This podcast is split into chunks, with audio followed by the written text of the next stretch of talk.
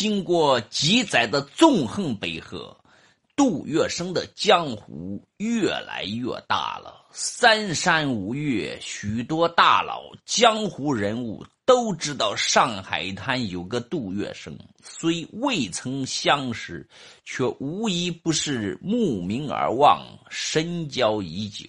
范海儿。民国四川地界一位江湖气很重的传奇人物，此人生性豪爽，外表憨傻，猛一眼看过去，活脱脱一个川人口中的哈儿。然而在憨傻的皮囊下，此人又有着常人难及的江湖大智慧，小事从来装糊涂，大事一向很精明。在派系庞杂的川系人马中，范孩儿的队伍是最具江湖气的。他本人在四川帮会袍哥中的地位很高，部下清一色全是袍哥。平日里，他的队伍不分级别，不论军界，彼此都以“各自兄弟”互称。可一旦打起仗来，这一帮乌合之众却如同下山猛虎，那一股彪悍杀气，就连后来的鬼子精锐都不敢小看，更占不到便宜。有人曾问这位袍哥：“老袍哥，范哈尔，你的队伍为何如此彪悍？”范哈尔的回答相当江湖，相当提劲。他说。没有其他，全凭血热义气。想当年，掌控四川的刘普成也格外赏识范哈尔身上的这股子血热义气。起初，范哈尔是跟杨森混的，杨森被刘成普啊刘普成击败后，范哈尔乱世失时务，转身向刘普成投诚。刘普成问他要什么条件，范哈尔讲只讲一条：往后只要普公有令，随便叫我打哪儿都可以。我就是不打杨子慧，就是杨森以前的老上司。说到范哈尔和杜月笙的交情，能远在四川一步近交，归根结底也是因为他骨子里的这一份江湖德行。当年的四川各路人马采办物资都要拜上海滩的码头。范海儿因为部下在上海滩办差时屡次得到过杜月笙的关照，加之那时候杜月笙的江湖威名早已远播，范海儿觉得来而不往不是抛哥所为，于是给杜月笙准备了一份未谋面先神交的大礼。两百担上等烟土，然而，将这两百担烟土不远万里朝杜月笙手里送的时候，不是小杰的范海儿这才发现，途中要碰的钉子着实不小。为了不让这份江湖大礼陷在手里，范海儿只好去找督办公署财政处长刘航森。一见面。范海尔就问刘航森啊：“上海滩有个杜月笙，你知道吗？”刘航森点点头说：“知道，但是不认识。”范海尔坦率地说：“我也不认识，不过他在上海滩帮了我不少的忙，一面之交都没有，竟能这样热心仗义，这样的人我不能不交，不能不谢。”刘航森问。你想怎么写？范哈尔说：“我来找你，正是为这事。我买了两百担烟土，小要送给杜月笙，正准备运出去，才这才想到你这里的规定：一一担烟土要抽一千两百块的特税。这还不算完，经过宜昌。”那帮龟儿子又要抽几十万的大洋买烟土，一共才花了花了十几万。这礼送的我脑壳疼，交个朋友还要被扒到皮。刘航森跟范哈尔是赌桌上的牌搭子，听到这话，他无奈地说：“宜昌要抽你几十万，我没有得办法。这二十几万，我是想一把给你免了，但我做不了主，必须请示刘督办，由他来批。”范哈儿说：“这种鸡毛蒜皮的事，我不好当面去跟他说。杭森兄，你帮我去讲一声。”刘杭森说：“哈，那你等着，我寻个机会去讲讲看。”几天后，借着跟刘成普啊、刘普成谈事的机会，刘航森插了一句话进去：“普公，上海滩有个杜月笙，你听说过没有？”刘浦成说：“啊，听过，就是没见过。”刘航森说：“我也没见过。前两天范海儿找我来说，哈，杜月笙帮了他不少忙，他想交这个朋友，买了两百担烟土要送给他。”但送这份礼要缴二十几万的特税，他托我来跟普公说，这个税可否免掉？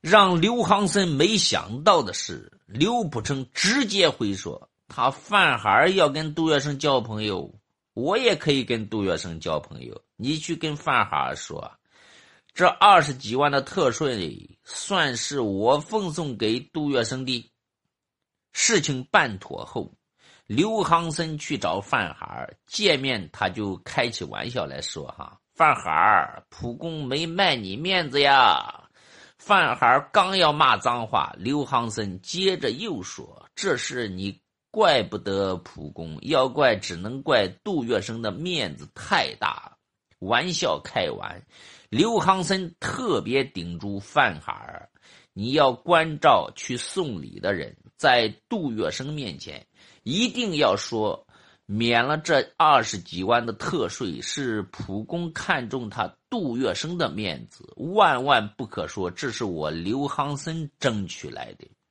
听到这话，范海儿拍起刘航森的肩头，感慨说：“航森兄，都说上海滩杜月笙会做人，我看你也是个中好手，不喧宾夺主。”自家反倒更迎人，放心，我范海儿有样学样，一定把话带到。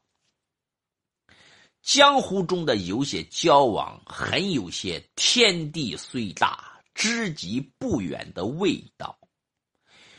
放眼朝前望去，后来这刘航森跟杜月笙的交情，要远远胜过范海儿和杜月笙的交情。范海儿跟杜月笙交的是江湖滔滔下的同流合污，而刘航森跟杜月笙交的则是在乱世风云下的惺惺相惜。刘航森这个名字有些生僻，但在当年的四川，他可是响当当的富豪大亨。刘航森出身四川酿酒世家。四川名酒泸州大曲便是由他爹一手创办出来的。此人虽受过一流教育，但身上却丝毫没有富家精英的酸涩做作、拨弄风月。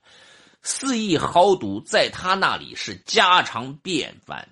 青年时代，刘航森想走实业报国的路子，后见。川内各路人马纷争不断，一介商人不敌风浪，难有大作为，便以实业为后盾，摇身一变成了刘普成身边人尽皆知的川中财神爷。一九四零年前后，刘航森权势处在巅峰时，左手握显赫官差，右手握银行。自来水、水泥等一系列大牛产业，富贵风头在整个四川地界少有人能来匹敌。一九三一年，刘航森作为刘普成特别代表到南京陈述肃清地方的方略，南京方面深感欣慰，拨了一批枪械给刘普成，助其实现大业。由于这批枪械这批枪械弹药需要到上海滩去聚领。于是，刘航森从南京启程，坐火车来到上海北站。一出月台，负责接他的老朋友徐次言便急匆匆的迎上前来，同刘航森握手寒暄。刘航森觉得徐次言的表情有些不对，于是问。次言兄，我看我怎么看你神情有些不紧张不安？徐次言说：“我来接你。”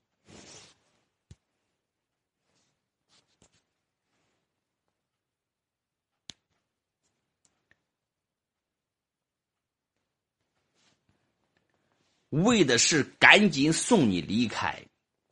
刘航森听的是一头雾水。这次，徐次航压低声音，悄悄地告诉刘航森：“上海滩大亨黄金荣要派他的门徒刘义章对付你。”刘航森费解不安地问：“我和黄金荣素不相识，无冤无仇，他要对付我做什么？” 徐次航说：“黄金荣爱财，只要有人出大价钱，这种事他是来者不拒的。”公署财政处，在你之前的那一位早就对你怀恨在心。得知你单人匹马来到上海滩，他搬出成捆的票子，已经说动黄金荣来朝你下手。刘苍森问：“啊，此次来沪，我是刘普公的特别代表，黄金荣敢如此嚣张吗？”徐次恒说：“。”上海滩鱼龙混杂，水深得很。为横财暗捅一刀的事，哪天不再上演？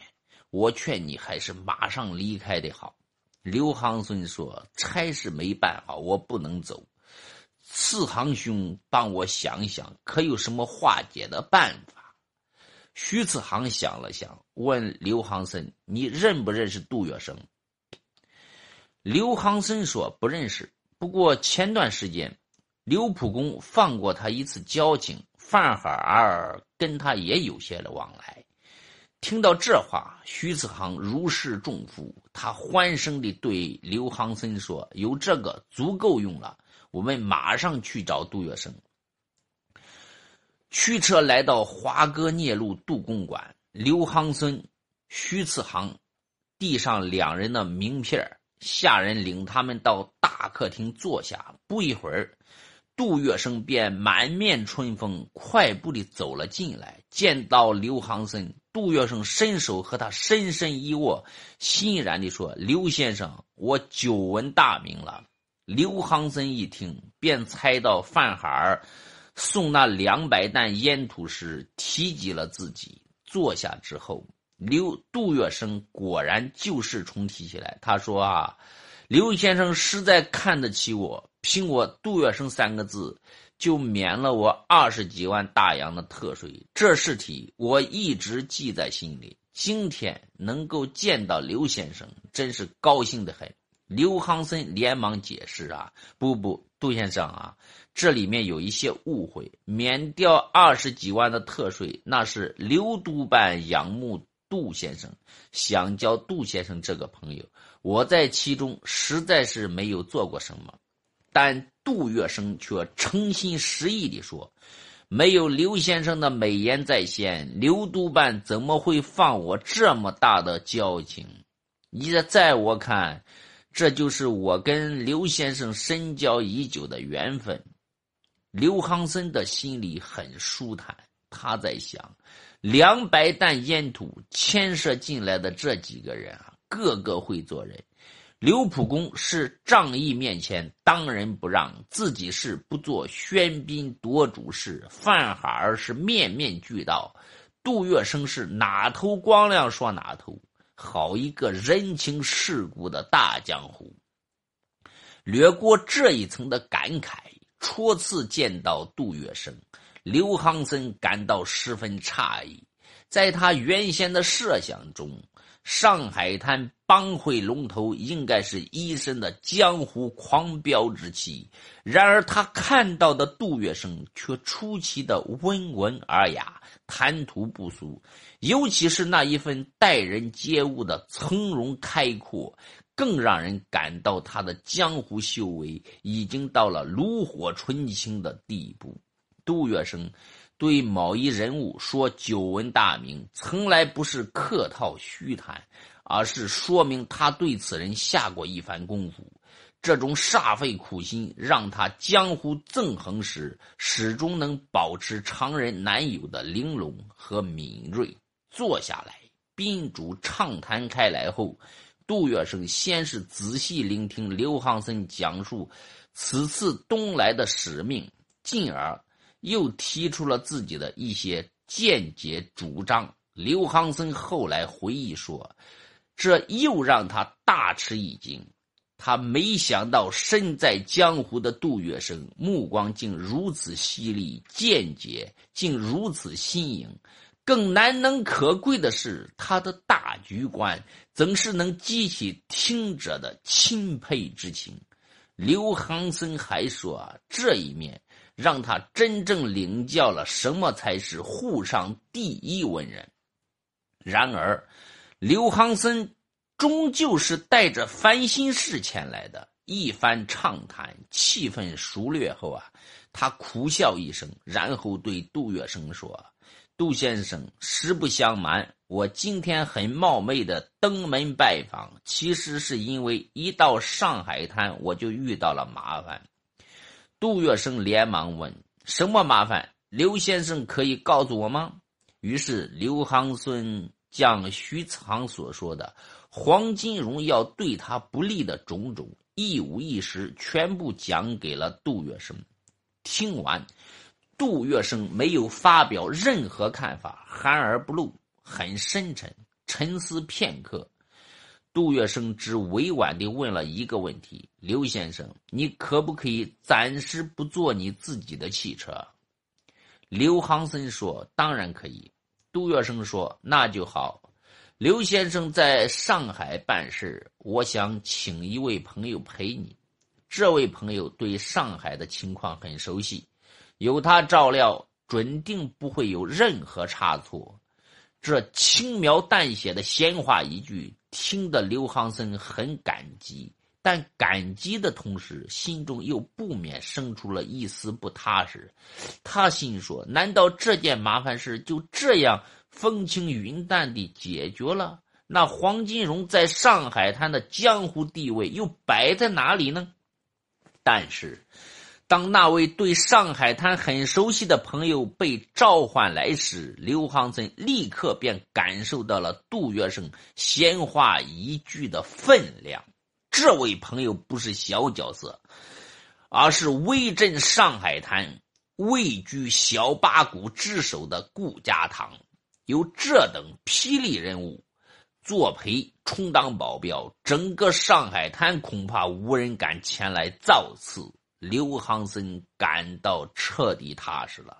然而，当杜月笙亲自把他送到大门外，刘航森看到那部车牌为七七七七的黑色豪华轿车时，他的内心瞬间又感慨到了极点。整个上海滩，谁人不知这是杜先生的座驾？走遍上海滩，谁人敢来碰他一下、拦他一下？这种轻轻的接过，重重的放下，对刘航森来说是何等的江湖礼遇。杜月笙分明是在告诉他：麻烦不用担心，尽管风光地去办差。随后的两天，顾家堂和刘航森同进同出，寸步不离，连在旅馆里睡觉，两人也是同一个房间。一切自然是风平浪静，但在这风平浪静的下面，刘航森还是想到了一个问题：为自己这点麻烦，杜月笙若是跟黄金荣杠上了，今后自己还怎么好意思再登杜公馆的门？正这么想着，一个不是意外的意外发生了。第三天早上十点多钟，刘航森、顾家堂因为昨夜迟睡，各据一榻，仍在熟睡。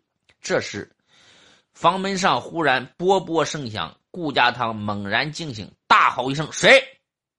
经这突然一声吼，刘航森也从睡梦中惊醒过来。这时，一条彪形大汉已闪身而入。顾家堂定睛一看，随即跳下床来，嘴里厉声喝道：“刘一章，有我在，你也敢胡来？”听到刘一章这个名字，刘航森浑身一抖啊！可就在这个时候。只听见刘一丈一边陪着笑，一边解释说：“误会，误会，家堂哥，我哪敢？我是替黄老板送请帖来的。老板要请刘先生吃便饭，特意交代我务必请刘先生赏光。”说完，刘一丈恭恭敬敬地走到刘航森床前，双手奉上一份请帖。接过这份意外的请帖，刘航森渐渐地品出了一些味道。杜月笙远比他想象的有水平、有境界。按照请帖上的时间，刘航森如约来到君培里皇宫馆。让他感到意外的是，杜月笙并不在场，而黄金荣的表现也让他格外惊讶。席间，他只是殷勤周到地跟刘航森畅谈风月。对彼此心知肚明的那一桩事不做任何解释，那感觉就像是他们之间只是一见如故，全无其他。这一席酒吃的刘航森非常的畅快，非常的难忘。回到旅馆，刘航森对于杜月笙的化解手法赞不绝口，他一连多声地对顾家堂说：“杜先生办事真是妙手。”漂亮之极，漂亮之至。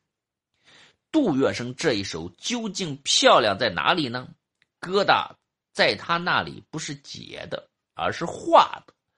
初闻此事，不评价，不指责，单拿出诚意，这是他化解的第一手。化过程中给足面子，收着底牌，这是他化解的第二手。最后一手自己不现身。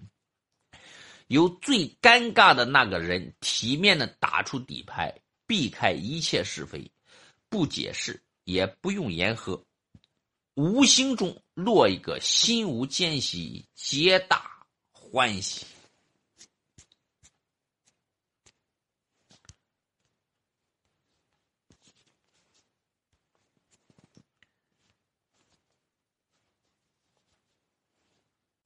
另外。除了是一位知识内容服务者，我同时还是一位国学文化研究者。比如，我非常喜欢研究《易经》，并且擅长把《易经》知识活学活用。比如，大家如果在人生中、在事业上或者感情方面遇到什么困惑、什么打不开的心结，如果希望我用《易经》传统文化方面的知识给您看看，想让我给您把把关，其实都是可以的。确实也有不少朋友在遇到困惑的时候找我看过。总体上来说，效果都还是相当不错的。我是一位多年研究《易经》的国学研究者，大家也知道，《易经》中的很多知识确实是可以帮助我们解决一些具体问题的。如果大家对我讲述的内容感兴趣，想跟我探讨一下，或者在生活中遇到什么解不开的心结，遇到什么工作上、感情上的问题。想找我咨询一下，其实都是可以的。您只需要添加一下我的 QQ 号就可以，号码是二三八零七五六二九二，这是一个十位数的号码，大家可以数一下是不是十位数。下面我再说一遍：二三八零七五六二九二。